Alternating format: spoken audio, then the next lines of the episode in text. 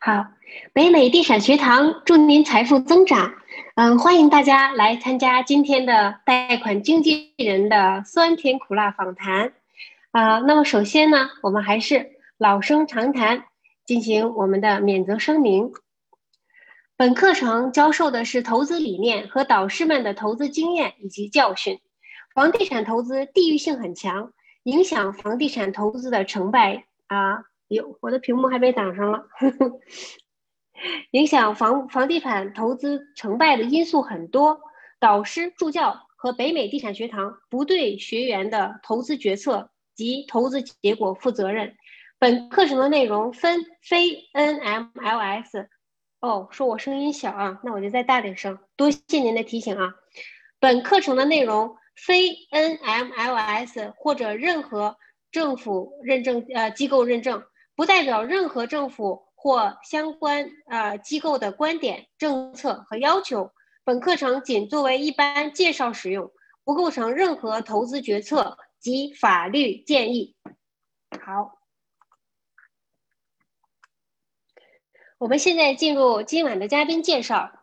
David 唐，大家对他他已经很熟悉了。他啊，他不是第一次来我们这里做嘉宾。David 唐是非常资深的呃贷款经纪。他呢，毕业于本科毕业于南开大学理论物理和国际金融专业，研究生毕业于北京大学光华管理学院。David 长长期从事银行主机交易啊系统，这是什么意思？一会儿我需要问一下 David，这个这个挺深的啊。及 I I T 编程工作。David 现为加州贷款经纪，呃，同时呢，他也是北美地产学堂。贷款与融资板块的版主。那么现在就有请 David 为我们讲一下作为一个职业贷款经纪人的酸甜苦辣。有请 David。哎，大家好，大家好。呃，感谢英子。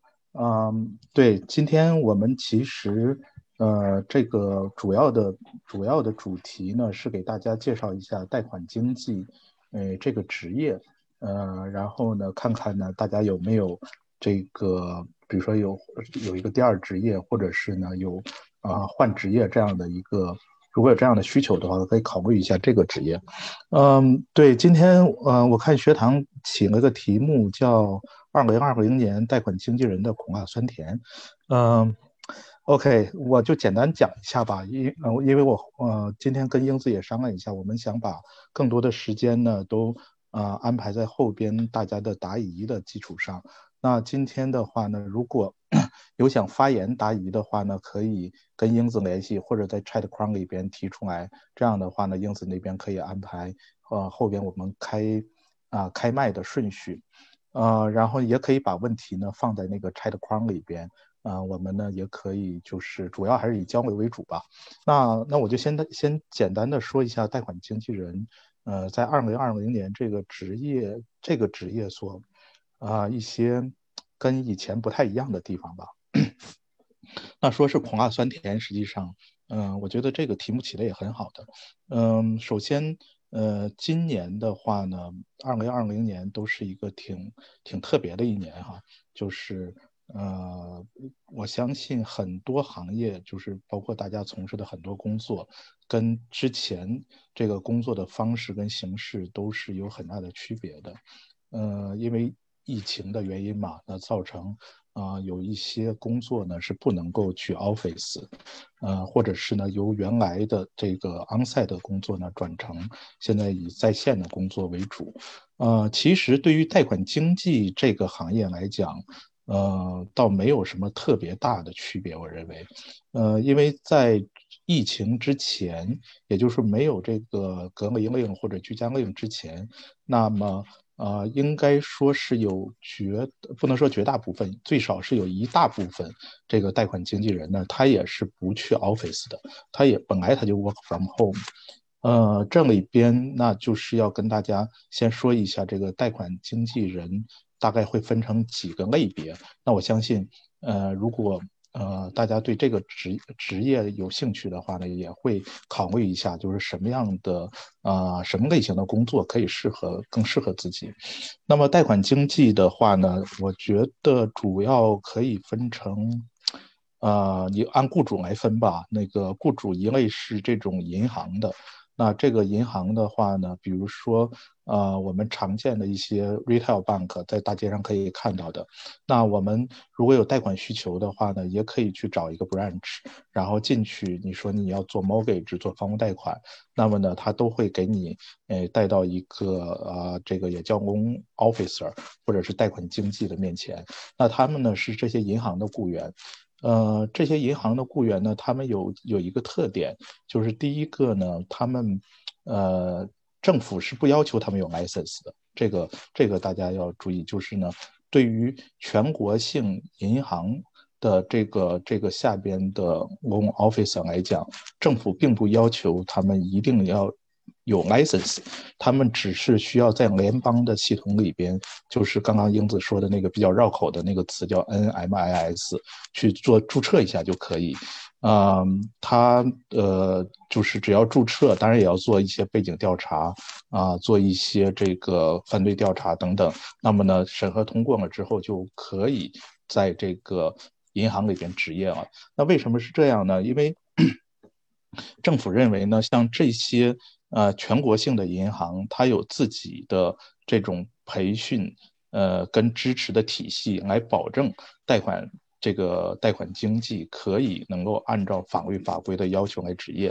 所以呢，他就对于这种雇主呢，会有一个，呃，在在呃这个执照方面会有一个放松，只需要注册就行了。那如果大家想做，呃，这些银行的呃，这个去做做 mortgage 的话呢，呃，前面讲了就不需要，不是一定需要 license，当然有 license 当然是更好了。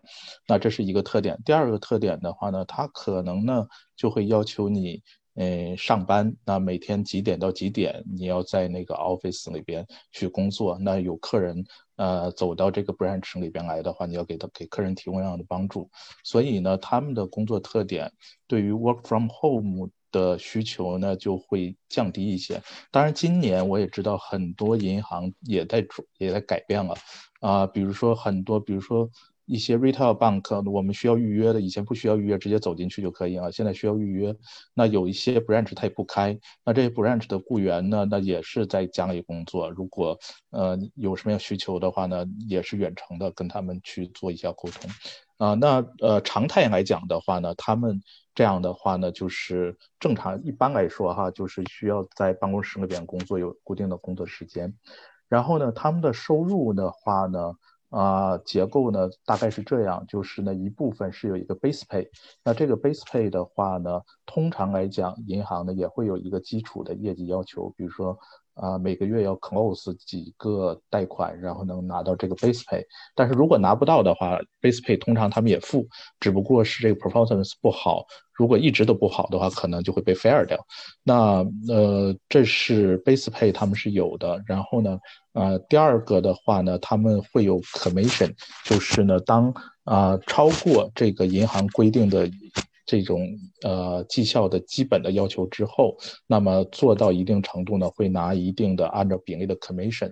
那这种比例通常来讲都不太高，因为呃其实呢这个呃第一个就是这些呃 sales lead 呢是。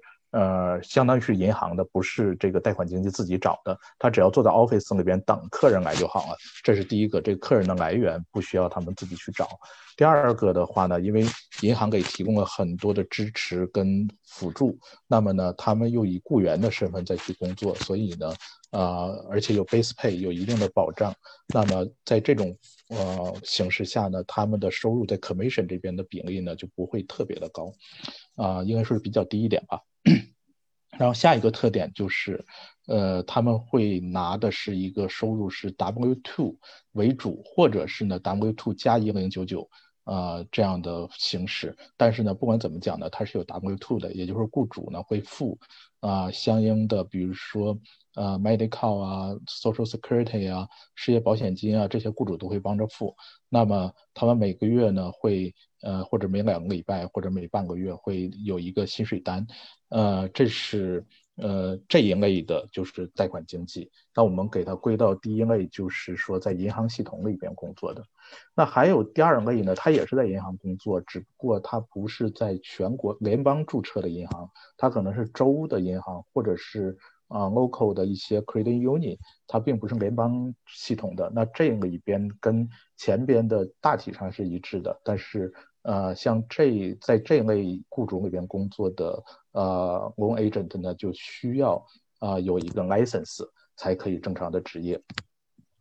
呃，这是第二类了。那第三类的话呢，就是比较多的，我们尤其是华人呢，可能会接触更多一点的，就叫 mortgage bank，呃，或者叫 broker。其实这两个呃概念是当然是有区别的，但是我们可以先在这个在这个时候可以给它看成是一个层面的。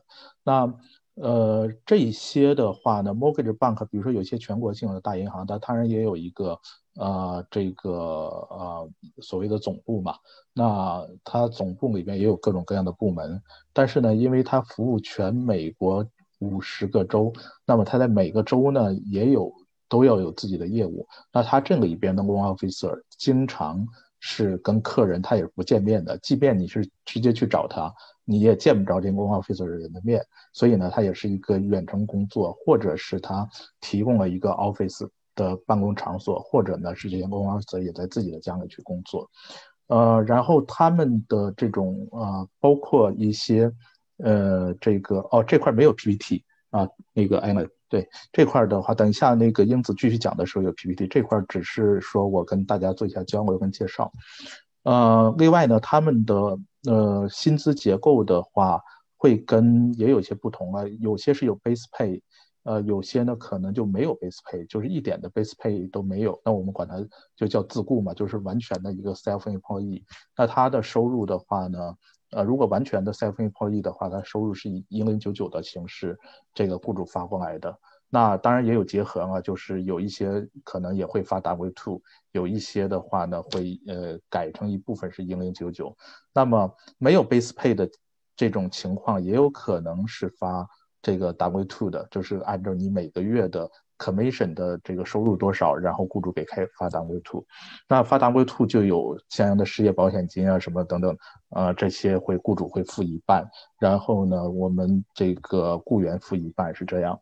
所以实际上这个行业，呃，大体上来看的话，百分之三分之一吧，是由第一类跟第二类的这个 mortgage，就是呃第一类跟第二类的这个银行去做的。大概三分之二呢是这个 mortgage bank 或者是所谓的 loan broker 去做的。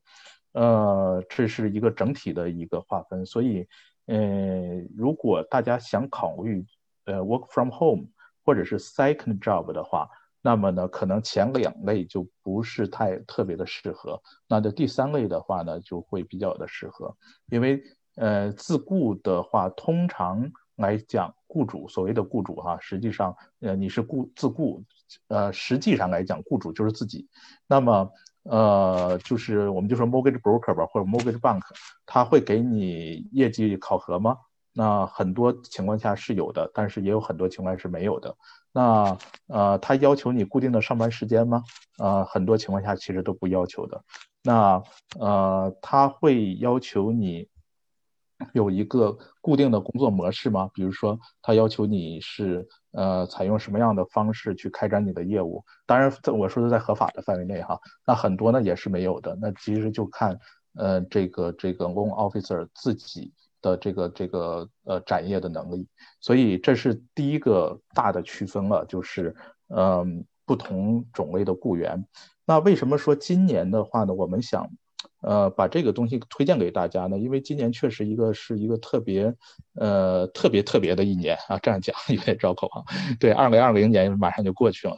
嗯，首先第一个就是这个疫情，那其实对 work from home 的要求会有。呃，提高。那么呢，第二个呢，有很多人原来的特别好的、特别稳定的职业，那现在呢也遇到了挑战，所以呢会有这种转行或者 second job 的需求。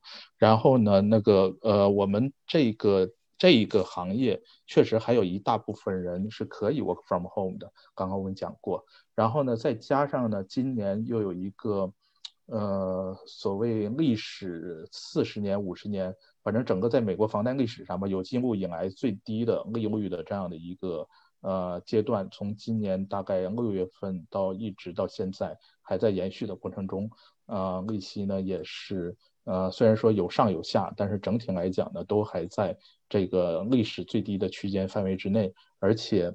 呃，这个联储上个礼拜就是圣诞节之前最后一次，它的这个会议的公告呢，也是要维持零利率，就是这是指的是联邦基准利率，呃，到二零二三年底是吧？他是这样讲的啊。同时呢，他们也提出，就是呢，即便通货膨胀啊超过原来的预定的限值的时候呢，也不见得一定要提高利率。所以这样的话，就会有一个机会，呃，实际上。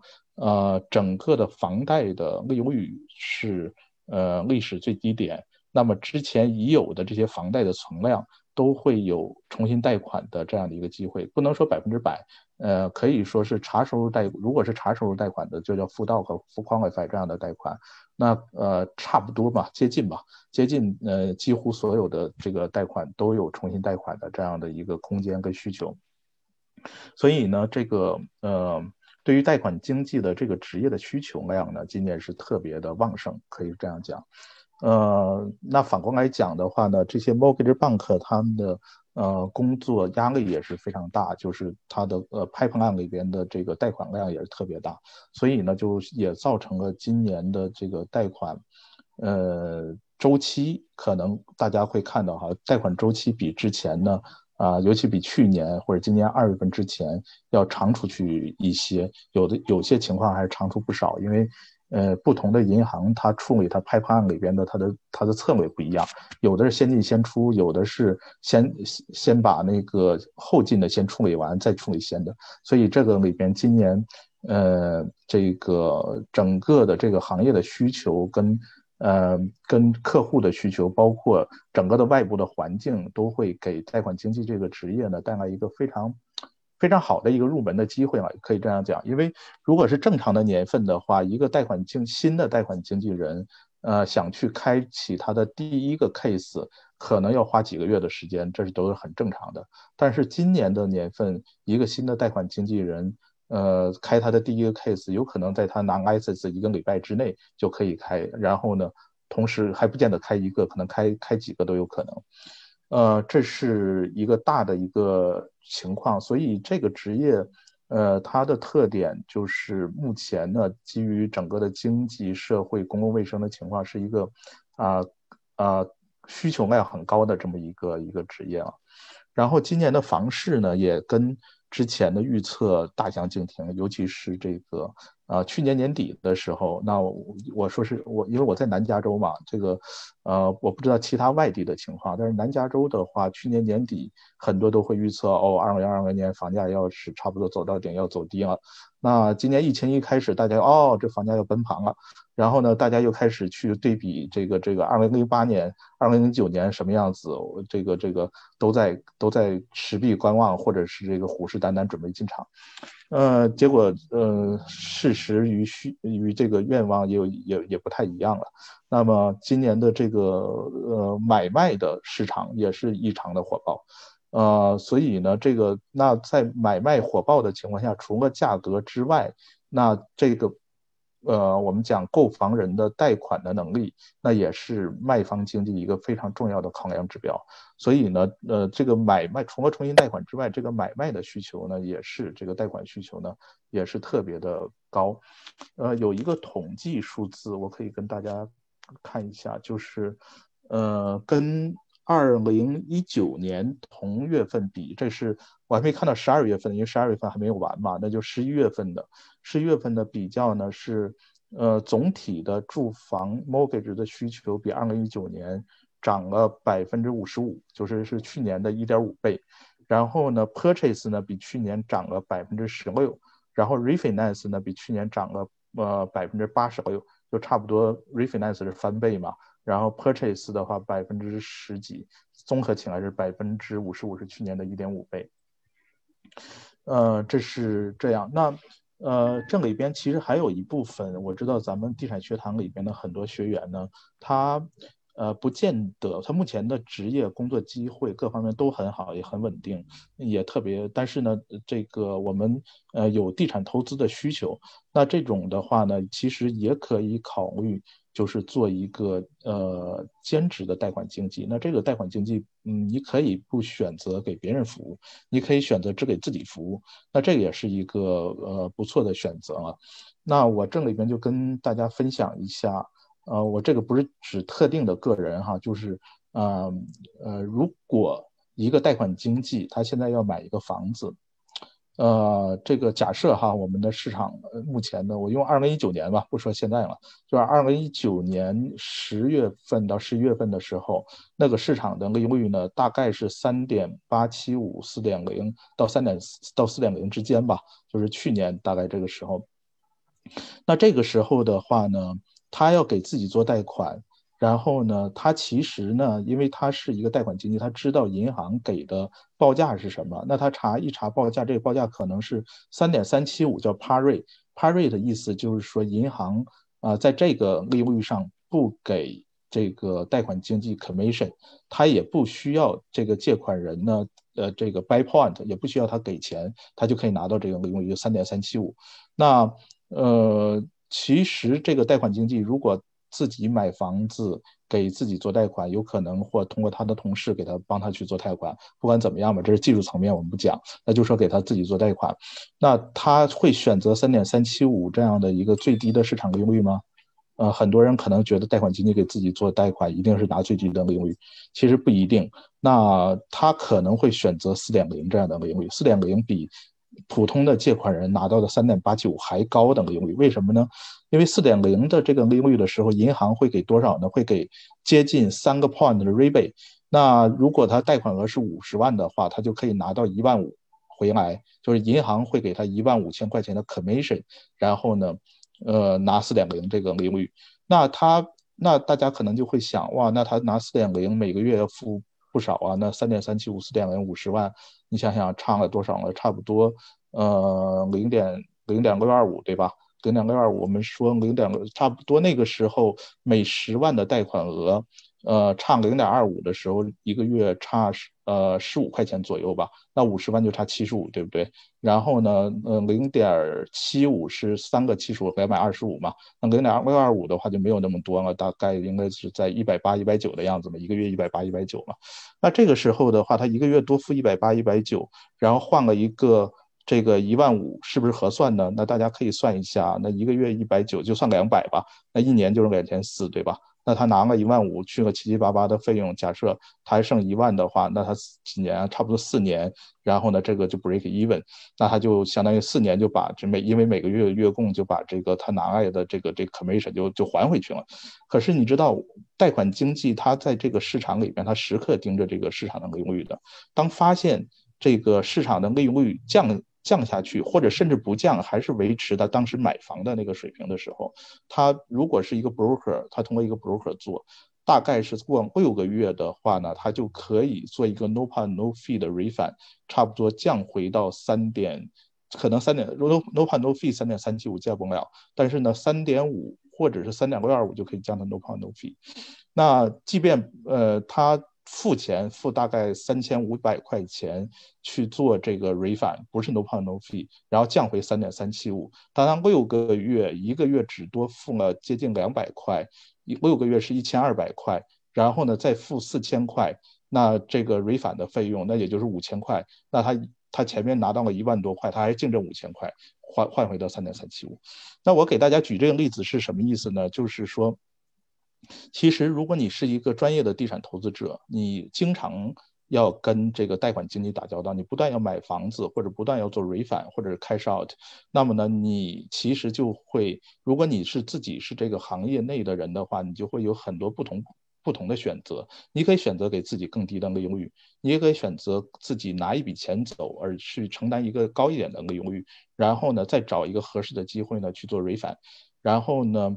呃，这些选择的话，如果你不是一个贷款经纪，你只是一个消费者或者是一个借款人的话，那其实你没有别的选择，你只能是呃拿一个差不多大家都拿到的市场利率，你没有什么任何的收入，那么呢，然后你再去赌后未来是不是利率有降，然后再去做相应的调整。呃，这个例子，这个地方就给大家呃举这样一个例子。所以说的话呢，如果你是一个专业的房地产投资者的话，你不会，你可以不为别人服务，但是你还是呃可以为自己服务的。呃，那我在这里边再跟大家交流一下这个贷款经济，嗯，大概他日常的工作是什么样子？这个可能也很多的呃学员也会特别感兴趣。呃，可以大概总结起来是这几个方面吧，就是第一个。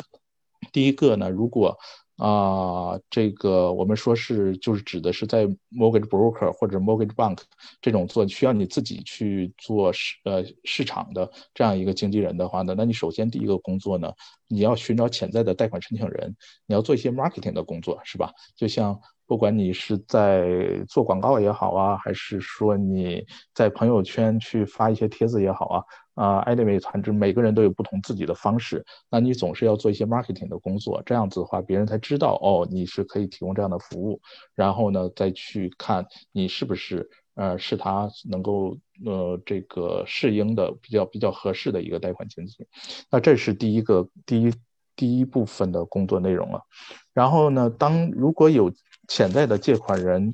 呃，有兴趣跟你去咨询一下这个贷款的这个这个情况的话呢，因为我们说这个 mortgage 是一个 service，呃，它不是卖一个产品，它是其实呢是基于客客户，也就是说 borrower 的呃个性化的情况，呃，给他一个比较定制化的一个解决方案，应该是这样讲。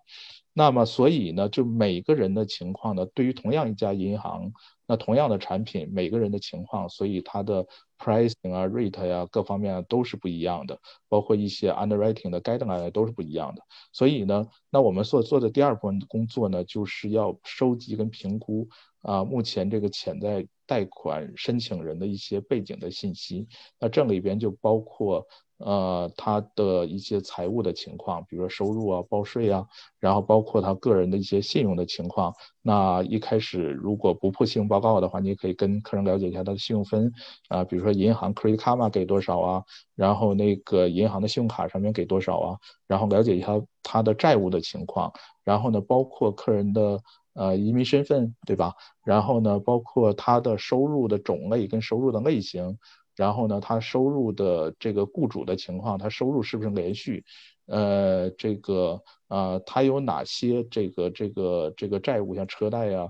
啊租车呀这些东西，所以呢，其实呢，你是要跟呃客人要做一个做一个，我们可以叫一个 interview，那呃就是看客人是不是符合呃这个这个银行的 underwriting 的 guideline，或者说是呢，他符合哪一个银行的 underwriting guideline，然后对应着这个银行的要求呢，看看客人需要提供什么样的文件。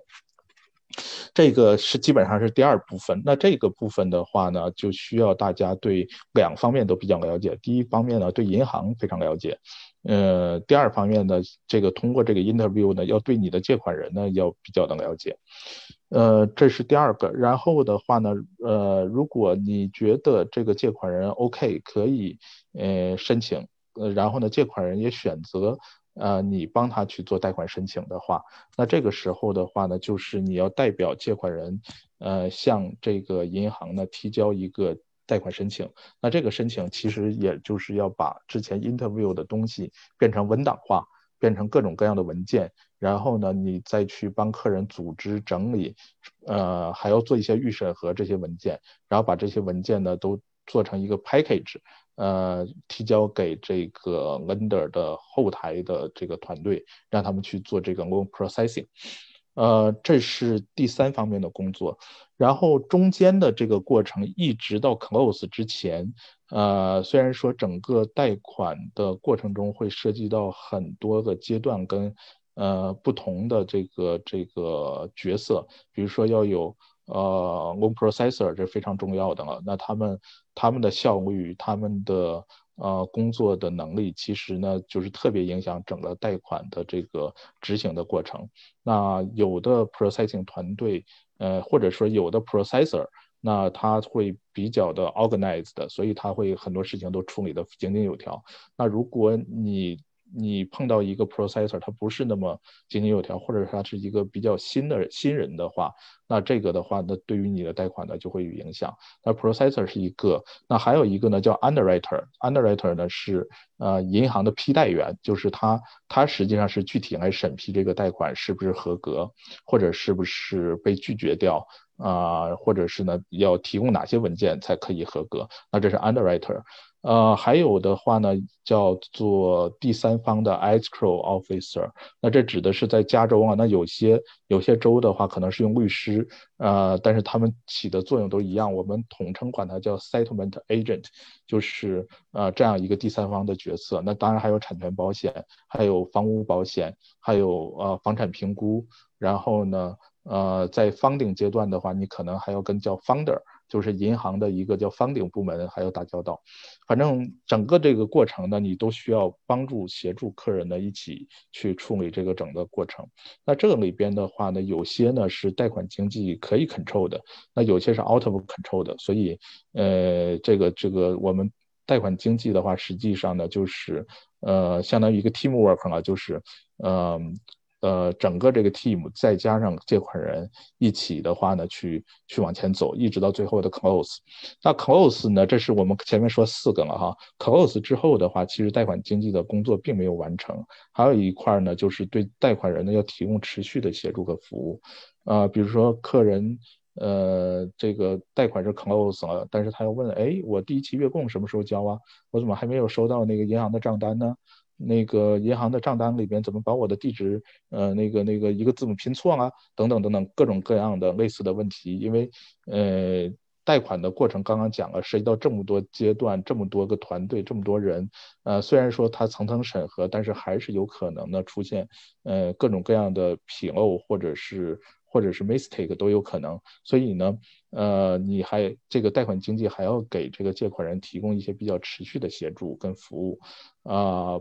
其实有些的时候你还得，我们还经常会帮，呃，客人打电话，比如说给银行去说到底怎么处理，呃，尤其是我们有些华人呢，他的这个英文的写书写跟交流能力都会有点限制，那遇到这种情况，你还要帮客人处理，基本上啊就跟贷款有关的所有的问题到后边，呃，所以这是基本上这是贷款经济的这样的一个日常的工作就这些，所以呢有些。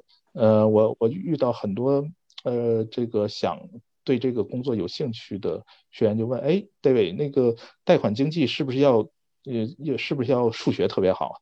呃，其实不是啊，它它跟数学有关系吗？有点关系，但是没多大关系。对，那个又不需要我们自己去。呃，这个这个算那个利率表是吧？现在都有各种各样的工具，你把那几个数一敲进去，它马上就给你出来了。但是你，但是这个，所以呢，这个它的呃，怎么讲呢？对于经纪人的要求呢，数学能力其实真的不是他的什么要求，但是他多多少少呢，对于贷款经纪人还是有一些要求的。那大家如果想转行的话，或者想进这一行的话，也可以自己来对照一下。我觉得大体应该分这几方面吧，就是第一个，嗯，对房地产的知识不仅仅是 mortgage，要有一个比较比较怎么讲呢？就是广泛的这样的一个一个了解，就是 knowledge 呢，它并不仅仅要求你对 mortgage 有有有了解，你还要对呃 real estate，你还会要对 title，对于 appraisal，甚至 insurance 那个那个保险的那个保险单都要看。呃，所以呢，他他的一个知识要求呢，是一个比较综合的知识要求，但是这个并不是很呃很难的一个事情，只要你在这个行业做的多，甚至你没有在这个行业做多，比如说有些呃想转贷款经济或者想想做 second job 的话，本身他就 real estate agent，那这些东西他都知道的，只不过是一些 mortgage 内在的经常需要 update 的信息他不清楚，那这个的话呢就会。非常的容易。那其实对于一般的房地产投资者来讲，因为我们经常买卖房子嘛，所以呢，这个怎么讲？呃，没见过这个怎么没吃过猪肉还没见过猪跑嘛，对吧？那个那个那个 title report 我也收到那么多份了，只不过以前没有仔细看过。那，appraisal report 以前只是收到之后只看一个 value，那那那现在但是基本上是有一定的基础的，所以这块其实并不难了。呃，第二个的话呢，我觉得贷款经济，呃呃，应该要有一个关注细节的这样的一个能力，就是说，呃，往往一个贷款能做得成还是做不成，或者是呢，呃，做的这个结果怎么样的话呢，都真是细节决定的，呃。这个这种情况是特别多，所以呢，如果你在日常生活里面是一个比较关注细节的一个一个人的话，那呢，就是这个这个职业在这方面的要求，你就会很好的适应。那他还有一些其他几个方面的职业能力呢，比如说语言表达的能力，呃，你得让客人听得懂你说的是什么哈。这个这个其实不是开玩笑，有的有的客人真听不懂，因为他。呃，这个借款人他的背景是千差万别的，你不能要求借款人也是，呃，跟我们是以同样的，说是哦，对房地产很了解，对金融很了解，没有，他们他们可能在某些领域是是专家，比如说是一个医学博士，但是对于 mortgage 这块确实不懂，但是呢，呃，我们还是必须要给他解答清楚很多问题，比如说贷款过程中的一些重要的文件，你你是要给客人讲的，而且要给客人讲明白的。那，这些也有相应的法律法规要求要告诉客人的，所以呢，这个语言表达能力呢是一个比较基本的一个能力了。然后第二个的话呢，我们说要有你要有一个 solution，就是就是提呃根据。这个借款人的情况、个性的情况，再根据你掌握的银行的产品的要求，要给客人做一个 solution。那这个 solution 其实是要做一些逻辑分析方面的判断了啊，有些是比较简单的，不需要，不太需要哈，有些就比较需要。尤其是呢，呃，当借款人的情况特别复杂的情况下，他有多个房子。然后呢，有的是出租的，有的是自住的，有的是打算出租还没租的，有的是今年刚买了就出租的，有的是今年买了还没租出去的，呃，或者是今年有大修怎么怎么样，呃，这个这个情况复杂的这种种这种情况，你就要你要做一些呃分析，然后呢来帮他去找一个比较适合的一个方案。呃，第三个说起来好像是。呃，挺琐碎的，但实际上确实是贷款经济每天都要做的事儿，就是在电脑之前处理各种各样的文件啊，比如说你要把一个 PDF，呃，把 Word 搞成 PDF，PDF 来了之后要解锁又怎么怎么样，这然后呢，把一个杂乱无章的文件，把它名字都给它呃写好，然后做成一个 package 等等等等，这些工作的话呢，就是需要呃我们要有一个。呃，基础的一个计算机文件处理的能力。当然，如果要做的时间长的话呢，或者是你的客人已经比较多的情况下，你就可以请助理去帮你做这些事情。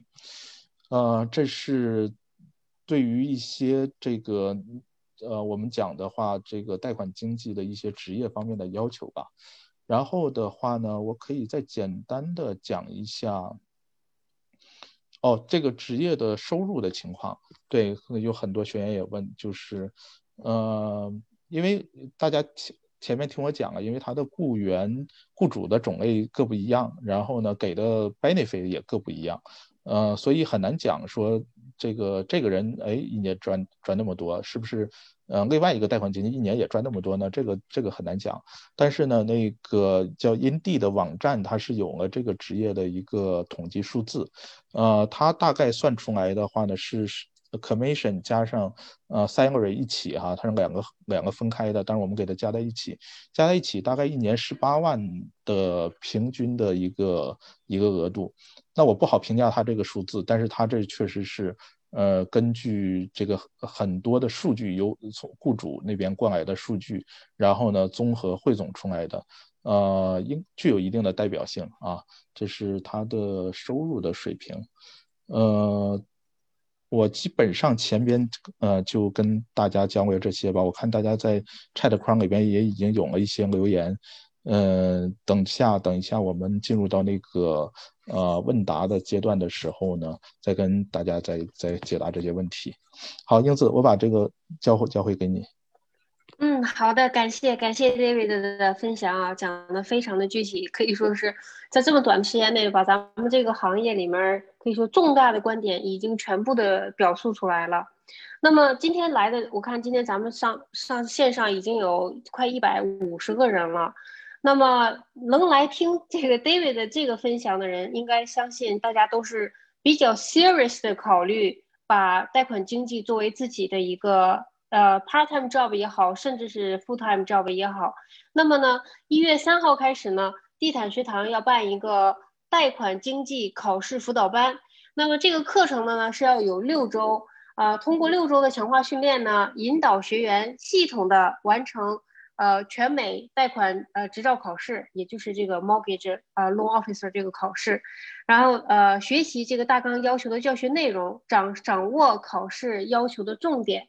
那我们的学员呢，就是呃房地产经纪人、专业的地产投资人等，有志于成为贷款经纪人的学员。刚才我看 chat 框里面大家问的问题，有的问题非常的专业，我能看出来你这个背后有很强的这个地产投资的这个 background 的。那么这课时的安排呢，是总共是三十个学时的授课，每一次三小时，每周是两次课。如果我记得，我将会是 David 老师的助教。啊，我是英子，是 Boston 英子。嗯，哎，我今天还给自己想了一个口号，嗯，马主找贷款找英子。对，对，那个呃，三十个学时的授课，每小时呃每次三小时，每周两次。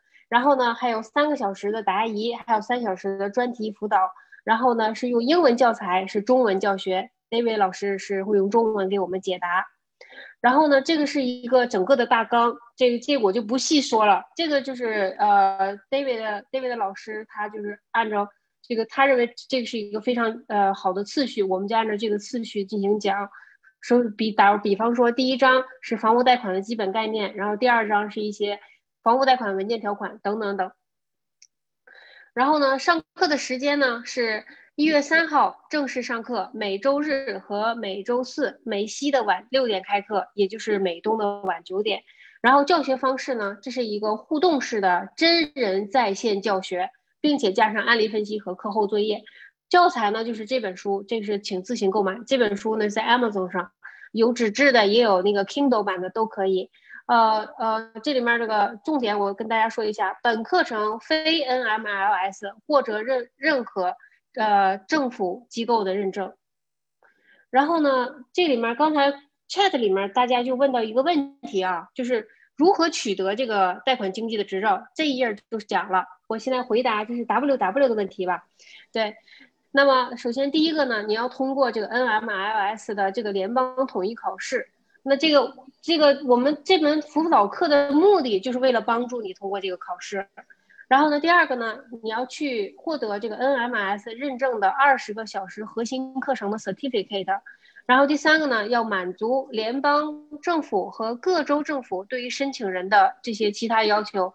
那基本上就是就是要查犯罪记录啊，打指纹呐，就就是那些东西的背景调查、工作许可等。这个我们华人一般都没有问题。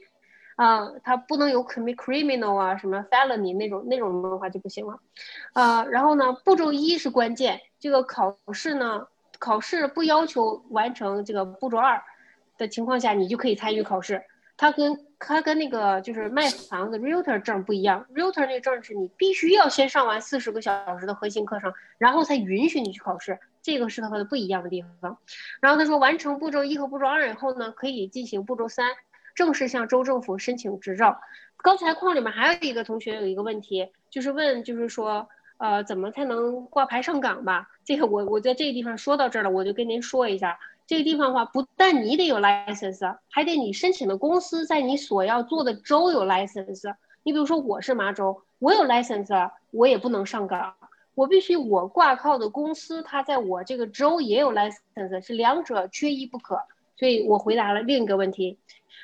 然后现在又说，呃，执照申请成功后，需要每年完成八小时的这个 CE，就是 Continue Education 课程，然后取得 CE Certificate 后，呃，更新执照。框里面刚才还有一个同学的问题，我也就直接回答你了。这个他问的这些 cost，这个 cost 的话，呃，就是，呃，有一些折扣码吧，就是我我我自己用的那些的话。呃，它不同州的话钱不太一样，就跟你比如说像麻州，我们就得需要上上呃，我看一个小时还是三个小时，我有点忘了，我刚考完。对，那个啊，对，那就几十块钱，非常便宜，这个是很便宜的。但是 license fee 是每年都要交的，那个 fee 的话各个州也不一样，比如说麻州就非常贵，麻州就是五百块，五百三又涨了，涨成五百三了。但是我发现 Georgia 就只要一百。三十块钱，所以不同州不一样。这个我也回答刚才那个同学的问题。具体您是哪一个州，这个您就去您那个州 Google 一下就出来了。现在呢，呃，我们这个课程呢有一个限时特惠的活动，呃，您可以看，您可以看到这里面有小助手，小助手的微信号码，您可以去找小助手报名，他的微信号码是 H A P P I N E S S 五四三六幺零幺。嗯，十二月三十一号之前呢，报名可以享受八折优惠，就是原价四百九十九，呃，十二月三十一号之前呢，八折之后呢是三百九十九，呃，您可以跟小助手，呃，您还可以通过买充值卡，充值卡是一千元，然后之后可以享受课程的七折优惠。如果我记得没错的话，好像不可以折上折，这个这个您得问小小助手啊。对，那样的话，就比如说您买充值卡一千块钱，然后。再买四百九十九的零点七，那是要低于三百九十九，那样的也许会更低。对，呃，这个记住小助手的微信号，啊，他也在我们的微信群里面，呃，就是小助手五，他的微信号是 h a p p i n e s s 五四三六幺零幺。呃，基本是这样的。那么现在呢，小助手，我们这个善良的小助手给我们今天安排了有奖问答活动，总共就五个问题。这五个问题刚才就是 David 的，呃，就是刚才我我和 David 的我们都讲过的。那么，然后有小助手，每个问题有小助手随机抽取两位幸运观众。那么大家把答案就打在这个 Zoom 里面就好。然后有问题也都在 Zoom 里面。问题一。呃，请问本期贷款经济考试辅导班是什么时候开始？回答，已经有人回答上来了。再给几秒钟，哇，这么多人都回答上来了，我看到有人答错了哟。好，问题二，请问不是房产经纪人可以先考贷款经济吗？可以吗？可以还是不可以？你回答。嗯。大家都答对了，对，好多，嗯，然后问题三，请问贷款经济考试辅导班一共上几周课啊？这个我刚才说过了，哇，大家好好厉害呀，都答对了。然后问题四，小助手，问题是不是设置太简单了？大家都答对了。OK，问题四，一个考生第一次参加考试，如果不能通过。需要等待多久可以进行第二次考试？哎，这个问题刚才还真没说，你们自己猜吧。我我我这，呃，咱们说是天，呃，对我已经看了。你看咱们这里面真的是很 serious 的考虑做这个职业的，因为大家的答案一看就是学过的。好，最后一个问题了，问题五，贷款经济考试辅导班课程。和教学按照联邦统一考试要求设计，考试为联邦统一考试，全美五十州通用。这句话对吗？对还是不对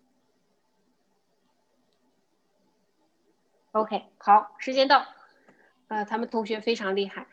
那么现在的话呢，就是到了呃观众答疑的时间。刚才我们在 Zoom 里面已经有很多问题了。那么现在就是呃 David。和我为大家回答问题，咱们就一个一个的看吧。刚才我已经回答了几个，对，咱们咱们到做到 chat 里面一个一个的去看。行，我有我有看到，对，可以听见是吧？呃，非常清楚。OK，好，呃，这是严丽，呃，李岩吧，还是严丽？OK，问的问题，他说金融和管理背景对贷款 agent 职业帮助大吗？我我觉得应该是很大的。如果你有这方面的背景。啊，就会比在 knowledge 方面的话呢，就会比没有这方面的话呢，就是要有很好的一个基础啊。那个，然后下边他问，如果没有这方面背景，转行 agent 会不会比较困难？嗯，这样讲吧，就是本身呢，agent，那我们说是指的是，我们现在就 focus 在我们不说呃呃，比如说是大银行的雇员哈，只说 mortgage bank 或者是 mortgage broker。这样的一些呃自雇的，就是基本上是 self-employed 的这种这种的贷款经济，呃，其实的话呢，有一部分人他拿了执照之后，压根就没做过。这个这个我也见过很多，就拿了执，呃，你说他为啥拿执照，也搞不清楚为啥拿执照，反正拿了之后他也没做，他就是拿了一个执照而已。这这样的人也有的，呃，但是呢，如果真的能坚持做下来的话，我这样跟大家讲，就这一行里边。呃，我特别推崇一句话，这句话呢是呃，我不说是谁讲的哈，但是这句话他是这样讲的，他说你做贷款经济，呃，能赚多少钱不取决于你今年赚多少钱，而取决于你你做多久。OK，实际上意思就是说呢，呃，只要你慢慢慢慢的真的在这个行业里边比较这个踏踏实实的一步步做起做下去的话，那么。呃，难度我觉得可能就没有什么难度了，因为，呃，万事是开头难。那么，在开头这个阶段很重要。那么在开头这个阶段，谁很重要呢？你的 broker 很重要，或者你的雇主很重要。你的雇主是不是啊，能够有比较大的这个这个支持的力度给新的经纪人？这个是非常重要的。所以，我觉得，呃，只要是说个人在这方面有努力、有想法。然后呢，又能找到一个比较合适的 broker 的话，呃，这个做出来并不是很难。个人，我是个人是这样觉得的。然后下一个问题，下一个问题是小助手发的，是从建吴发过来的。哦，他好几个问题。那第一个是说，在我拿到一个 broker license 之后，如果我找到了一个 part time 的工作，那我是如何来开始？OK，所以呢，那这里边其实是呃关键词就是 part time 嘛。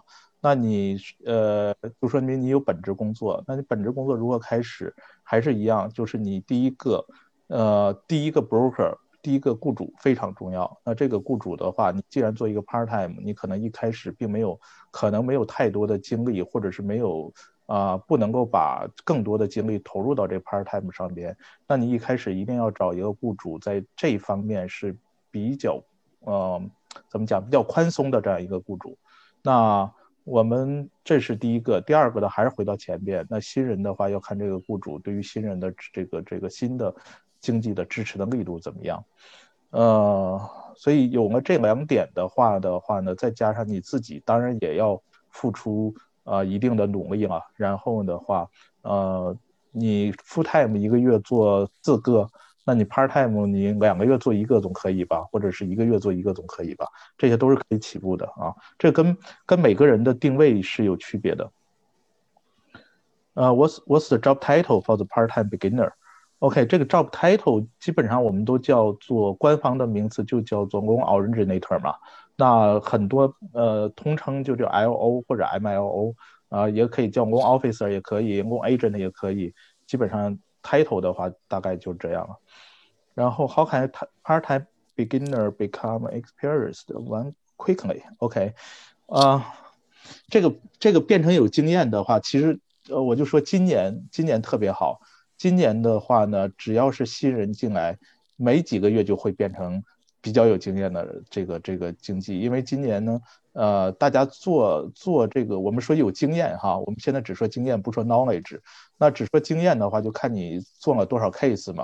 那正常年份的话，呃，一个贷款经济，比如说一个贷款经济一个月平均做三个 case，close 三个的话，今年他可能一个礼拜就可以 close 三个，一个月变成十二个，所以说就会呃这个这个呃经验积累特别快，所以呃。多做嘛，多做就是就会经验会越来越多。如果总是不做，只是看别人，那那就是会差很多。第三个问题是这这个 job market for part time，OK，呃，对，这个是有是有是有一些呃我自己看到的，包括我们呃公司的同事也有很多都是 part time 的啊，有些他的本职工作跟 real estate 完全不一样。是，比如说是一个 product manager，啊，是一个旅旅游公司的，啊，或者是游轮公司的，我自己的客人都有啊。那他们他们也都是是可以做 part time，嗯，这个还好啊，因为整个这个职业的特点，它有一大部分雇主就是呃不要求是 full time 的，也不要求是去上班的，所以它是有这样的特点。下边呃，三毛，你要吃饭了吧？三毛，嗯，请大家 mute 一下自己啊。对对对对，我 mute 一下。英子，这个问题你要回答吗？就是嗯，就是呃，验验理的，对不对？对对对。是第三类和前两类对于贷款人来说有什么不同吗？比如利率什么的？为什么贷款人不主要选择银行去办贷款？相反，三分之二的人选择 broker。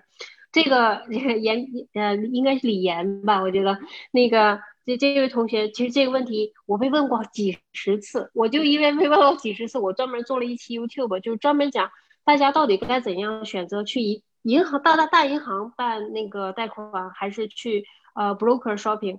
这个其实是是这样的。在这个市场上，人呃有句哲学的话说的很有道理，就是存在即是有理，对吧？那么既然在有大银行底下还有一个同学也说到这一点，呃，还有什么 credit union，还有甚至什么 community bank，还有 broker，就是等等这些不同的这些单位的话，为什么它都能活下来，它还存在？那么就是因为这些不同的这些公司单位，它都有它自己不同特色的产品，也就换句话说。你不可能在一个地方，你就可以 shopping around get all the best rate for all all the product，那是不可能的。那么他们往往是，比如说我我一般说，就像我自己也本身也是一个一一个一个 shopper 嘛，对吧？那么我如果是做 jumbo loan 的话，我就会去找大银行去做，因为我很清楚他们的利率是最好的。那么如果我要是知道我这个 loan amount，它它就是说就是普通的就是五十万以下的。那么我就会去找 broker 去做，因为因为你要清楚，不同的单位它会有不同的利率优势。我希望我能回答到你的问题，就是说你你要，而且这个东西啊，它不是一成不变的，不是永远不变的。所以说这就是为什么你要 shopping around。就比如说，也许哦，今天 BOA 可能是 jumbo loan 那利率最好，那明天 US Bank 可能就是 jumbo loan 利率利率就好。那么也许今天这个 broker 的话，它可能是哎 high balance 它的利率好。那也许明天那个 broker，那他可能就是呃，就是普普通的 conventional 三十年那种那种那个呃普通的 loan 利率更好。所以说这就是为什么，因为不同的厂家有不同的优惠政策，甚至同一个厂家在不同的月份都有不同的优惠政策。我希望我回答了你这个问题。对，那个英子说的很好。然后呢，除了 rate 之外，其实呢还有几个方面的考量，就是第二呃第一个我们说 price 嘛，就是 rate 嘛。那第二个的话是什么呢？是这个叫做 underwriting guideline。那呃，其实呢，我们知道那个美国的房屋贷款有两个巨头，一个叫 Fannie Mae，一个叫 Freddie Mac，对不对？他们会发布一些这个这个呃所谓的批贷标准，就是 underwriting guideline。那其实呢，但是呢，每一个银行呢，它为了控制它自己的风险，以及呢，它对于这个借款人等等各方面的偏好，它是有权利来调整这个这个该档案的。而这个调整呢，都是往往更严格的方面去加啊。这个呃，业内叫 overlay，就是呢，比如说呃，Fannie Mae 说我我最多可以接受十个呃 financed property，那 A 银行就说哦，我十个不行，我我最多只接受四个。那 B 银行说，我最多只接受三个；C 银行说，最多我只收七个。所以这这里边就会呃有批贷标准的不同。另外一个比较，大家如果在湾区啊做高科技的比较多的，就会知道不同银行对于像呃 RSU 这样的这个这个要求呢也是不一样的。有的银行呢，它干脆不认，有的银行呢是提供一定的文件再打个折再认，有的银行呢只要你文件提供了，它是百分之百都认。所以这个里边的话，这个呃所谓的那些呃 retail bank 跟 mortgage bank，那 mortgage mortgage bank 没有像 retail bank 有那么多的 branch 在大街上，那它就会在其他方面会有更加和呃怎么讲有竞争力的地方。那有些贷款。Retail retail bank 做不出来，他不做，他不是做不出来，他不做，他不愿意做这种呃这种类型的贷款，那我们只有只好去找那个那个 broker 或者 mortgage bank 去做。那更典型的就是那些不查收入贷款啊，你去美国银行，你说我做不查收入，那人家肯定就说不好意思，我这边不做嘛，对吧？但是我确实还有很多所谓的呃不查收入的银行。呃，可以做这样的，那基本上都要走到 broker 那边去。这是第二个，就是说，呃，该档案的要求不同，那他就是大家有些会挑借款人的，有些呢在借款人的要求方面就会有放松，他可以去做。然后呢，第三个呢就是 service 不同了。那呃，通常一般来说哈，mortgage bank 跟 mortgage broker 的啊，loan 的 loan officer 的 service 都会比那个 retail bank 会更灵活一些。我们不能说它好还是坏，应该说更灵活一些。因为你 retail bank 你要跟他联系，基本上你要工作时间找到他，然后呢去跟他讲。那其他的那像其他的我们说的这种 agent 的话，你甚至十一点钟打电话，嗯，他你找他他还在，对吧？甚至你十一点钟你睡觉了，他给你打电话了，因为因为要签什么呃那个那个 CD 啊，要出贷款文件啊，他他大半夜打给你，这种情况下呢也是非常常见的，所以 service 呢也有区别。这总的来讲的话呢，呃，还有一种情况啊，就是。呃，当这个市场跟因为就跟这个 rate 有关系，跟 pricing 有关系的，就是 broker 可以帮你 shopping around，呃，很多个 lender 的这个 rate，因为呃，就像刚才英子讲的，并不是哪一家银行在所有时刻它的 rate 都好，那这个这个是不存在的，那只能在那个时间点让哪个银行。呃，可以做你的贷款，同时呢，它又提供比较好的 rate，呃，又有比较合适的这种 service。那这样的话呢，mortgage broker 因为它一般签约都几十家嘛，对吧？呃，少少的有十家、二十家，多的有三五十家，所以它可以在整个市场上帮你 shopping around。而且呢，当一旦就是一开始选择的 lender。呃，出现什么问题的话，比如说你的 appraisal，你 put credit report，他不需要给你重新做的，他马上就把这些文件只要 package 一下就送到第二个 vendor 去了。可是如果呃一个 retail bank 不给你做，做到一半不给你做，那你要换到另外一家，这些 credit 啊，什么 appraisal 啊，啊全部都要重做。我们花钱不说，但是主要耽误时间，还多一次这个这个 hard pull。OK，这个对这样的话，大家对这个呃这个 broker 跟 mortgage bank 还有 retail bank 的区别就比较明显了。然后下边几个问题都说是这个很多公司不给对这个这个我给大家举的例子呢，只要只是跟大家讲说，呃你是有这种操作的方式，但具体的你还要第一个你要符合法律的要求，第二个你要符合公司啊。对于这方面的一些规定，呃，但是总体来讲是可以去去执行跟操作的，所以我就说三个 point rebate 五五十万的贷款应该是一万五，我给大家没算一万，我给大家算一万，明白这意思吧？OK，然后呢，这个我们就如果大家还有这方面问题的话呢，下边单独问就好了。然后的话呢，他说过于频繁的 refinance 会不会被放在银行 audit？这个这个这个不会了，因为大家你知道我们签一个。呃，签的贷款文件里边，它会有一项就是呃叫做 prepayment penalty 这样的条款嘛。那通常的话，下面都写 no，no 的意思就是说呢，你 refund 的时候是没有 penalty 的，也就是说，呃，Fannie Mae 跟 Freddie 收的贷款都要求借款人呃把这个权利留给这这个银行把这个权利留给借款人，所以呢，借款人是可以做 refinance 的。那呃，英子，麻烦你请回答一下艾米这个问题吗？可以吗？嗯，好，没问题。安妮的问题是有地产执照的 agent 和没地产执照的小白要考 MLO license 学习的课程有无区别？有地产执照和没有地产，这是两码事儿。这，这是就是你有有地产执照的，这是 realtor 执照嘛？和和这个 MLO 的这个执照，这是两件事情。你学习的课程没有区别。考试的内容也没有区别，因为我们参加都是全国通考。用咱们中国人的话来说，他就说拿到 MLO 就可以答 loan 做 loan offer。这个问题我刚才回答了，其实就是就就是针对 Amy 的这个问题，就是说我说了要有两个充分且必要条件，就是说你自己必须要有这个 license，同时你挂靠的公司在你所在的州。你所要做 business 的州也要有 license。你比如说，我举个例子，就我自己就今年就遇到这个事情。我是五月份，实际上我就拿到我的 license 了。但是我挂靠的那公司呢，然后呢，他呢就是他是个加州的公司，然后其实他已经在十个州都有都有 license，但是他偏偏就没有买麻州的 license。这也正是为什么我的老板 recruit 我，因为我就将成为他在麻州的独家代理嘛。结果呢，他那个 license 恰好因为疫情。办了三个月才办下来，所以说我五月份到八月份，我浪费了三个月时间在等待。所以说这也就是就是大家挂靠公司的时候，你要 make sure 你挂靠这个公司在你的这个州有 license。平时的话一个半月也就能拿下来了，结果就是很不幸，今年由于疫情，我那个公司为了拿到我们麻州的我们公司的州 license，等了三个月，最后拿下来还是我不停的天天去 call 州政府，最后愣给催下来的。所以我希望我回答了你的这个问题。嗯，没事，下一个问题我也回答吧。就是 W 的啊，我刚才回答这个问题了，就是什么样的步骤可以成为一个 loan loan agent？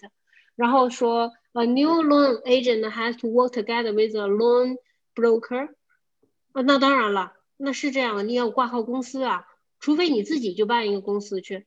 嗯，然后还有一个是，what's the difference between a agent or broker or loan officer？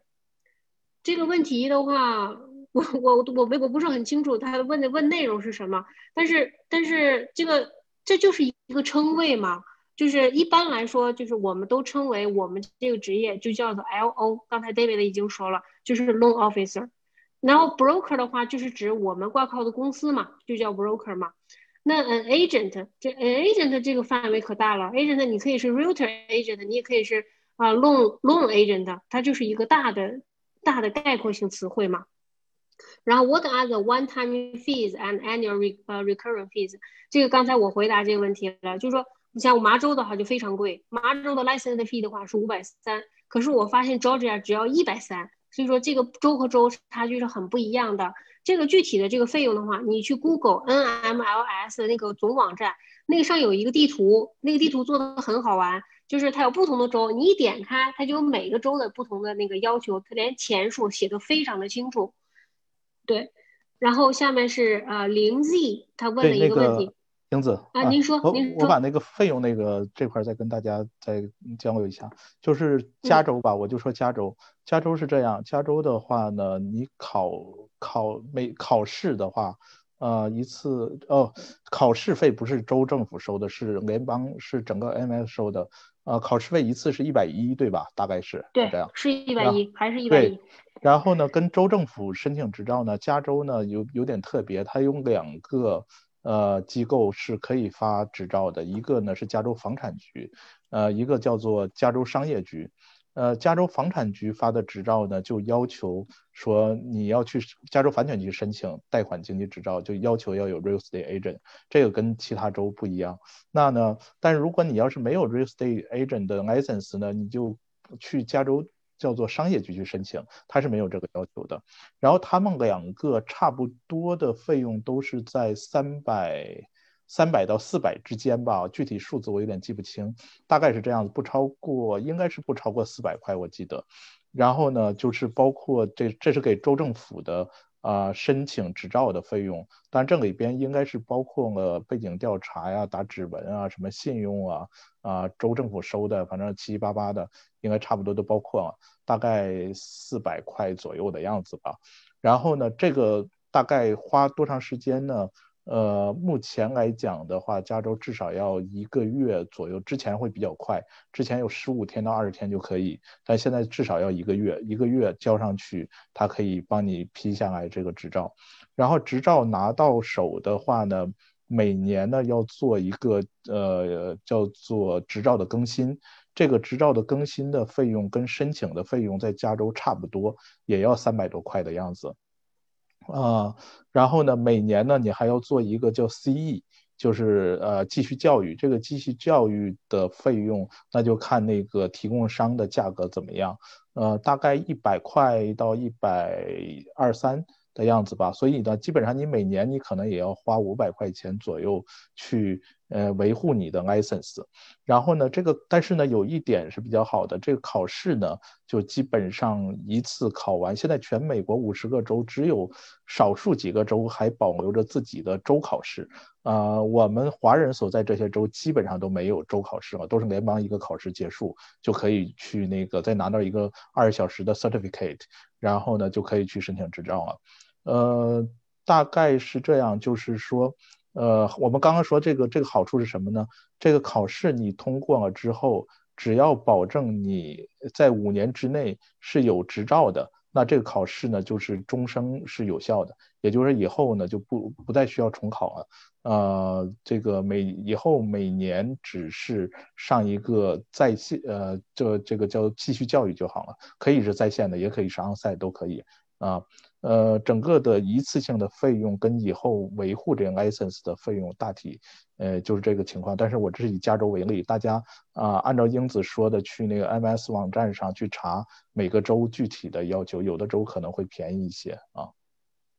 对我们麻州也是的，就是你考试的你那个 license fee 什么打指纹的 background check 的和你 renew renew 的时候，我非常惊诧的发现 renew 居然也需要做 background check 那个 check，就和那个当初我 license 第一次 license 是一模一样的 cost 啊，唯一的就是我们的 license fee 在短短的这四个月涨了三十块钱，由五百涨成五百三了。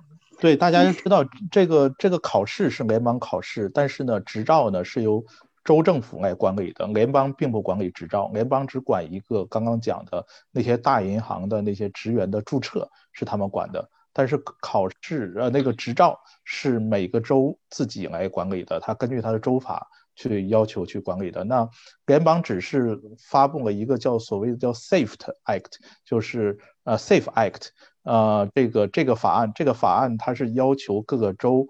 呃，政府来建立一套管理自己本州执照的这个贷款经济执照这个体系。其实，呃，这个执照的历史非常短，呃，就是从上次上次金融危机到现在也就十几年的时间。在那个零八年之前做贷款不需要执照，呃，很所以在如果我们证里边有很多呃那个时候之前。呃，这个这个做房地产的人都知道，说那个那时候贷款的话，你你找地产经纪他就可以帮你做贷款，或者你找谁都可以帮你去做贷款，他没有执照要求的，就是因为上次金融危机的一个导火索就是次贷嘛，次贷危机，次贷危机就是跟 mortgage 有关系，那 mortgage 的质量把整个美国经济甚至世界经济都都都拖到沟里边去了，所以呢，这联邦政府呢才有了这么一个啊叫 safe safe 法案。然后来建立了这个贷款经济的执照的这样一个体系。哦，David，我我突然想到一个我自己的问题啊，就是您刚才的问题，就是说像我的话，因为我我最开始的时候我是只办了麻州，因为我本人在麻州，我现在在考虑，因为我们的公司也在加州有有那个有有有执照，所以我也想开辟我的加州执照。那么我是应该去房产局去去申请是吧？就这个这个叫什么英语？嗯，这是一个具体的问题啊，这这对这个就是其实我对我说的意思呢，就是呃，其实英子刚刚问题就是说我在本周有了执照之后呢，我还想做别的州的生意，是不是可以？答案是可以的。那你只要呢去。呃，查一下，比如说你目标那个州，不管是加州啊，还是 Texas 啊，还是还是 New York 呀，反正查一下那个州对于本州执照的要求，然后呢，按照他的要求呢去申请执照。那这个申请执照的时候呢，已经不需要你再做二十小时的核心课程了，因为你已经做过了；也不需要你参加联邦考试了，因为你已经考过了。你只要走到刚刚我们那个 PPT 里面的第三步，去按照州政府的要求去提交相应的申请文件就可以了。那加州的话呢？呃，DRE 一个叫 DRE，叫做房产局，叫做 Department of Real Estate，还有一个叫 DBO，DBO 应该是叫 Department of Business，呃什么 Outside。然后呢，就这两个局的话呢，它有不同的执照。那你要去申请哪个执照，你要看你的 broker，它是有哪一个这个部门发的 broker 执照，然后你就放过他去好了。所以前面刚刚问到说 broker 跟 officer 什么关系？？broker 是更更大一层面，他就你可以给他理解为一个公司，那 officer 呢就是一个雇员，对吧？那这个呃一个 loan officer 的执照的要求，首先要 under 在这 broker 下边你才可以做，你不是说你自己考了执照你就可以去做了，不是的。那大多数大多数州都要求呢，你要 under 在一个 broker 下面，或者是 under 到一个呃前面说的那个 bank 下面，mortgage bank 或者 r e t a bank 下边。那那呃他的。执照的要求是什么？然后呢，你要 follow 他的执照的要求。尤其是在某些州，像加州这样一个州有多种类型的执照的话，那你就要看看他是什么样的执照要求了。所以回过来，对，回过来讲的话呢，就是大家，你虽然说，比如说，呃，你虽然说身在这个纽约，然后呢，但是对加州市场特别感兴趣，或者说对对 Texas 市场特别感兴趣，那你当然也可以去申请一个 Texas 的执照，然后把你的执照去 under 在一个 Texas 呃下边的一个 broker 下边，那你就可以合法的去做呃德州的这样的一个贷款了。甚至比如说你是你现在在中国，在在中国这个防疫。对吧？不想回美国了？那那那你你你可以去，也可以去申请。呃，你看中的哪一个州的执照都可以。所以这个职业就有这个特点，它并没有比较强的这种地域的要求。当然，你要是做 local 的话呢，就会更好一点点，是因为你对 local 的房地产市场比较了解。你对这样的话呢，在你帮 local 的客人再去做贷款的时候呢，就会有一些便利的条件。呃，但并不是说这是绝对的。但是这里边就跟做 real estate 不一样，real estate 你很少有有 agent 既做加州的，又去又做纽约的两个州的 real estate agent，这个就非常少了啊。但是 loan 的话呢，这种情况是非常常见的。哦，David，这个您您刚才又 inspire 我另一个问题了，就是说啊，有一个朋友在问，这个是是我们那个微信群里一个朋友问，他说报考贷款经济需要必须要有绿卡吗？好，必须要有绿卡才可以贷款经济吗？才才可以考这个试吗？对，对我看到有这个问题，呃，这个其实涉及到一个叫做移民身份或者叫做，其实本质的角度来讲是一个工作许可的问题啊。那那每个州在申请的时候呢，它都有工作许可方面的要求。呃，我基于这个问题，我可以回答，就是不是说一定要有绿非公民。呃，就是如果一个一个人他既不是公民，也不是美国绿卡，他当然是可以申请执照的。就是说他是可以申请执照的。呃，是不是可以考试？那当然也是可以考试的。因为因为但是执照批不批，那就取决于州政府。州政府他会看哦，虽然说没有公民没有绿卡，但是呢，你是一个，比如说是一个呃 I H 呃 H1B H1B 的，对吧？签证 H1B 的签证，如果你雇主，但是 H1B 是有点特别了。那比如说你是一个什么呃 EB5 的签证，对吧？那那这种的话呢，也有合法的工作许可呀，有 EAD 啊。那很大多数州我认为都是可以，在加州是一定是可以的。所以呢，呃呃，绿卡跟公民不是必要条件，但是呢，在美国合法工作的身份，这是一个必要条件。好的。哎呀，我们这个这个时间总是过得很快，我们抓紧一下，我们必须再过十二分钟就得结束了，要不然这太长了。那个，来，我咱们抓紧一下吧。那个啊，现在咱们这立 Z，没事没事，我我帮我帮您回答几个。OK，我说话我说话频率比较快。嗯，谢谢 David 的分享。立零 Z 问说，请问第三类贷款遇到的客户大多是哪类人呢？很好奇，为什么借款人不去大的银行和大的 credit union 贷款？就需要找第三类贷款经济这个问题，刚才我回答过了。因为不同的类别的单位，它给你的利率是不一样的。你你要 shopping around 去找到最好的利率。那个你的 broker，也就是第三类贷款经济，是可以帮助你替你 shopping 去寻找。因为就像刚才 David 讲的，就说小的 broker 都能够跟二十家左右的合作，中大型的三五十家银行。那三五十家银行怎么也能挑出一个好的利率，对不对？比起一个像 Credit Union，那那就是那一个银行；像 BOA，那就是那一个银行，那也就是 Retail Bank，那怎么样也是比它利率好嘛？就是还是利率。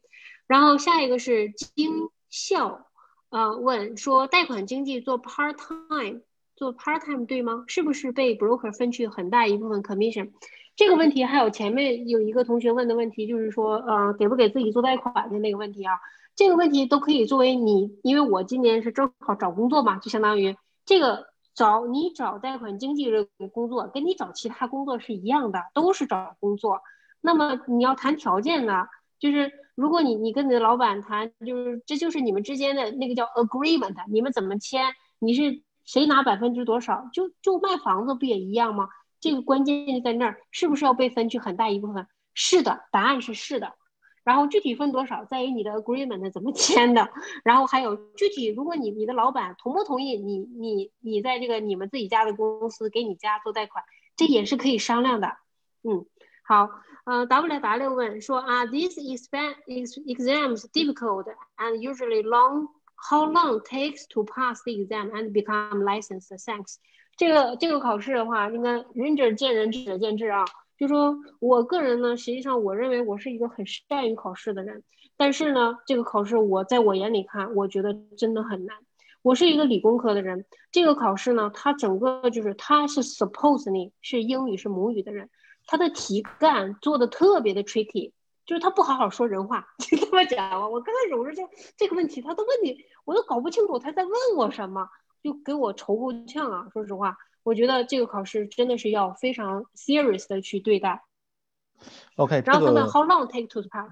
对这个这个我跟大家分享一下吧，就是有一个呃总体的一个统计的结果，是最近两年的二零二二零一八年十月份到二零二二年十月份的结果，呃，这是 MIS 统一公布的，呃，因为他们他们是负责考试嘛，那呃是这样，就是总体的通过率是百分之五十四。呃，就是呃，有有一百个参加考试的，五十四个是过。然后呢，呃，第一次考试的通过率呢更高一点，是五十百分之五十八，就是一次通过的呢是百分之五十八就通过了。那如果一次没通过的，然后呢，呃，第二次考、第三次考。包括后边所有的，那这个通过率就一下降很多。就是只要第一次没过，那从第二次开始，那些所谓的呃后边的那些考试呢，通过率就降到了百分之四十三。呃，所以呢，呃，而且这个这个政府的考试还有一个特别奇葩一点的规定啊，前面那个也有一个我们的小测验也提到这个问题了，就是第一次考啊，如果不过的话，至少要等三十天才可以考第二次。然后呢，第二次考不过的话呢，还要再等三十天才可以考第三次。然后呢，一直到什么呢？第三次不过的话呢，那要等多长时间？要等一百八十天才可以考下下一次。所以它不是像，比如说我们加州的地产经济考试吧。那这第一次不过，你马上出来约第二天，如果能约上的话是可以的。就是你第二天接着考，第三天接着考，反正连考几天一下就过。他这个就不是这样，这个呃政府有这么一个统一的规定，所以基于他这个每次考试之后的等待时间跟他的一个综合的一个统计的结果来看，所以就是第一次考试通过是特别重要的。首先第一个这个通过率很高。这是第一次，后边就就不高了。这是一个，呃，总体来讲，第二个的话呢，我们讲这个行业为什么今年这么热，是因为利息很低嘛，对吧？那呃，这个你拿到考试通过了，再去申请执照，然后呢，才开才可以开始去做。所以呢，你早点能够拿到通过考试，早点申请执照，其实也就是早早职业而。这种高低利息的情况带来的这种 loan officer 的短缺，其实从今年六月份到现在，我们看到的是已经是逐渐的在缓解。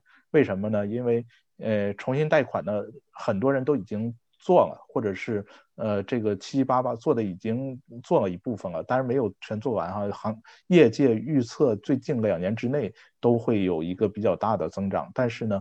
就是它并不是说这两年都是在同一个标准上，应该说是今年的六月份之后，啊新新入行的 loan officer 他很快就可以成熟起来，因为他可以接到很多的 case，就不管说他呃经验能力的增长，呃就我们就说他收入吧，就会非常显著，跟后边的就不一样。那现在看的话呢，其实比今年六七月份的时候已经有那么一点点 slow down，呃那明年。比今年是不是还会更 slow 一点呢？我觉得应该是啊，啊，但是呢，整体来讲，它虽然说是还是一个比较比较高需求的一个阶段，那这个过程就是需要，呃，大家如果要是真的是想考虑这个职业的话，应该是早点通过考试，这是这是非常好的一个一个策略。嗯，好的，嗯，然后下面的问题是我看看啊。下面好好几个问题都说非公民绿卡这个问题已经回答了。这个下面有一个九点四十六分迪的问题，说上了这个课还得上二十个小时的 NML 认证的 call 课课才能拿到呃执照吗？对，答案是是是的，对。然后还有 Jeff 的问题说十八万每年是全职收入，这个只是 Indeed 的这个 Jeff 同学，这个这只是 Indeed 的一个 general 的他的那个 data data analysis，问兼职大概是多少？这个东西就是就是我我这么跟你讲吧，这看你多努力，没有 Indeed 它那个他并没有分全职还是兼职，所以其实他是一个，他是他可能他应该是一个全职跟兼职在一起的，他调研出来的一个综合的结果。对，这个还是那句话，就是八十二十规律，就是永远都是那百分之二十的人去挣那百分之八十的钱。对，看你怎么努力了。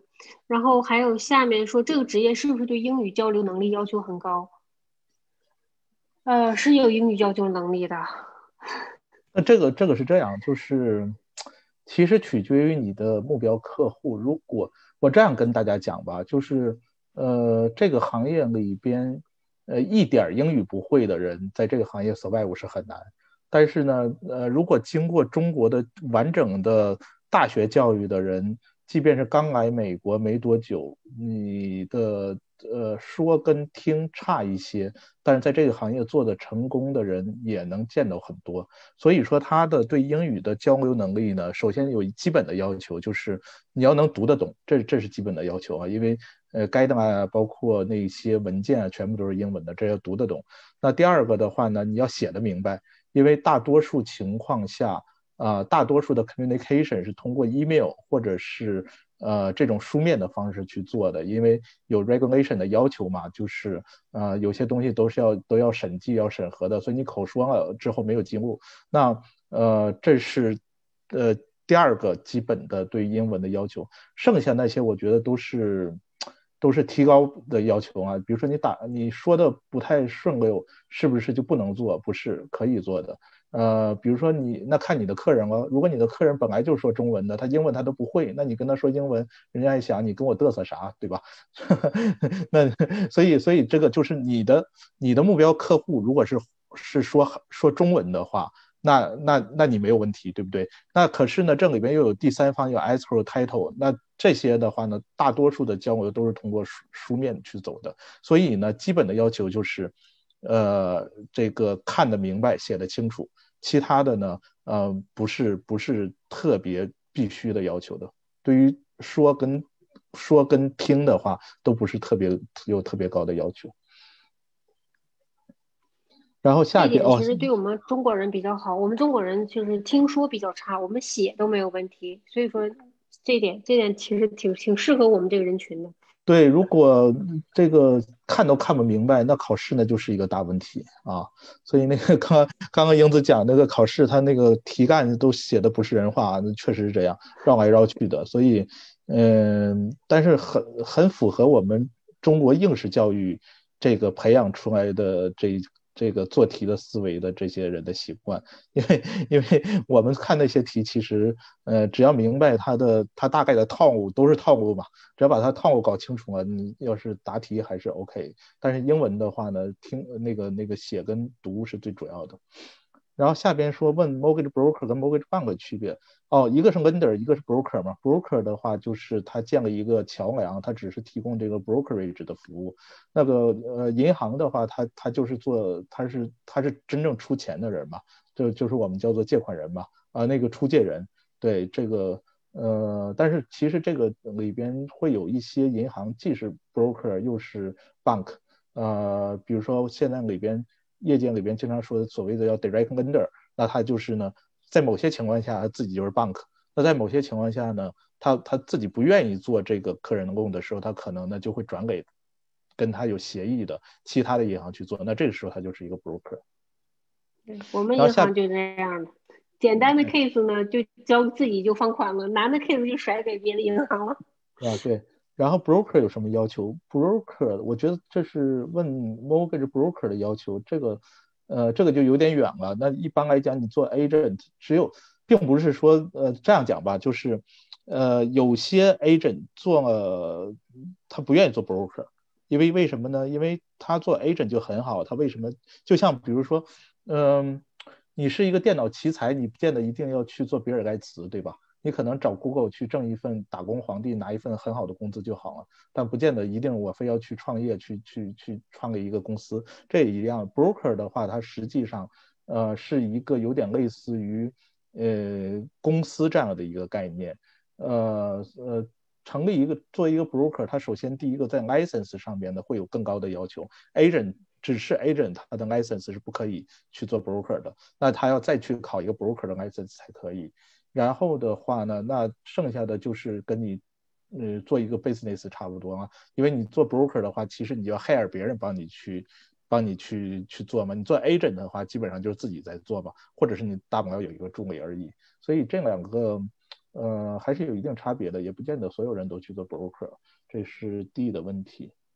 然后问不请助手的话，平均一个 case 自己花在。多长时间？特别是初始阶段，初始阶段基本上没人请助手，可以这样讲，因为你初始阶段的话，你自己还不明白，你怎么去指导你的助手去做呢？这个这是一个问题哈。这是第二第二个呢，就初始阶段，呃，你你也没有那么多生意嘛，你也没有那么多工作嘛，非要还要请一个人帮你去做，所以通常一开始的话是很少有人去请。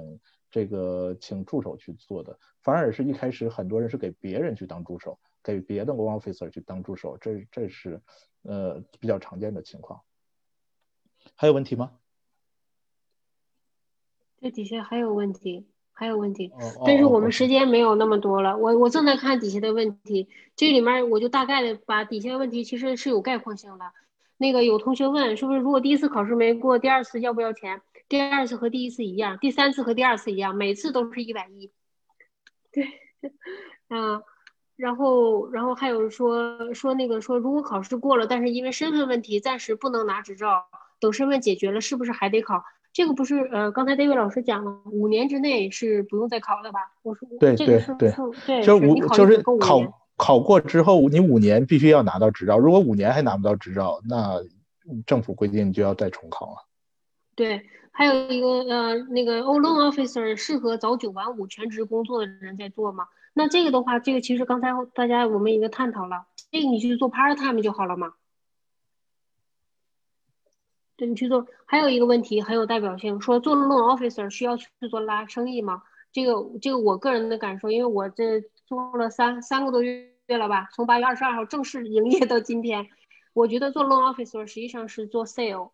那个这个行业，我觉得这个和做 sale 实际上，我觉得是做 sale 里边的一个比较高端的一个，是非要非常要建立你的 reputation。就像 David 刚才在不不断的强调，其实就是你好好的去 service 你的每一个顾客，你的 reputation 就一定会好，那么你就一定会越来越顾客越多。所以说这是一个越老越值钱的行业，对。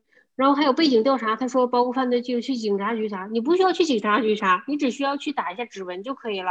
后面那个就是把那钱一交，它自动的就就就给你测试你有没有有没有 criminal background，有没有 bank bankruptcy，就这些东西。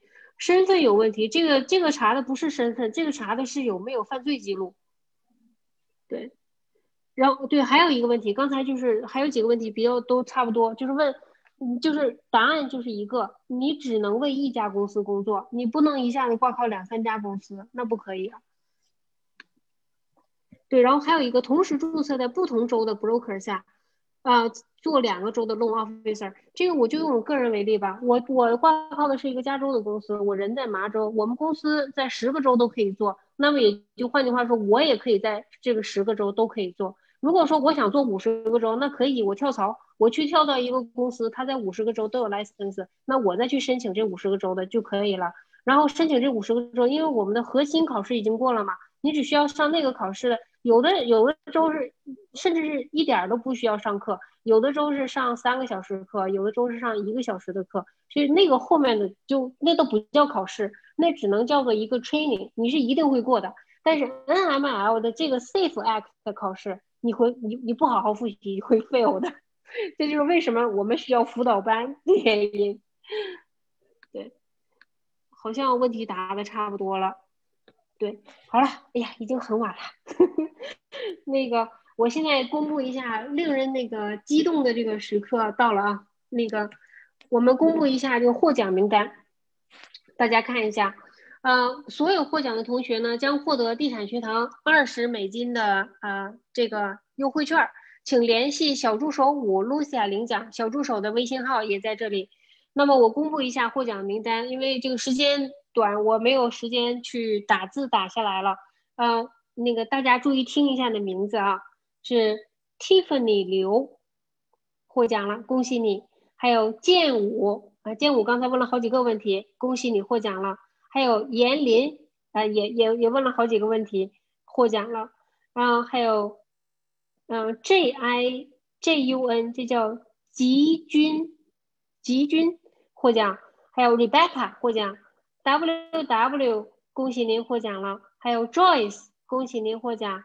Susan Zhao，恭喜您获奖。还有瑞内仁，恭喜您获奖。还有西 San X I S U N，恭喜您获奖。还有呃昆林宋，恭喜您获奖。还有 Jeff 啊，我记得 Jeff 刚才问问题了，恭喜您获奖。还有 Amanda，恭喜您获奖。还有力王。恭喜您获奖，还有晶晶 Brown，啊，恭喜您获奖，总共这十五位同学。那个，如果您听到我念你的名字的话，就请您呃去联系小助手，小助手的微信号是 h a p p i n e s s 五四三六幺零幺。这一次我已经录像了，然后之后我会让后台把这个节目挂到 YouTube 上，呃，估计过两天您就可以在 YouTube YouTube 上看到回放。如果是说。那个今天就是已经提前下线的同学，如果在回放里发现您中奖了，您可以继续找 Lucia，嗯，小助手去领奖。好的，嗯呃，非常非常感谢 David 的今晚的分享，然后也特别感谢所有这些爱学爱学习的小伙伴。嗯，北美地产学堂祝您财富增长，啊，祝大家晚安，还有呃元旦快乐，拜拜。好，谢谢英子，谢谢大家，祝大家元旦快乐。哎，谢谢每一位，谢谢 David。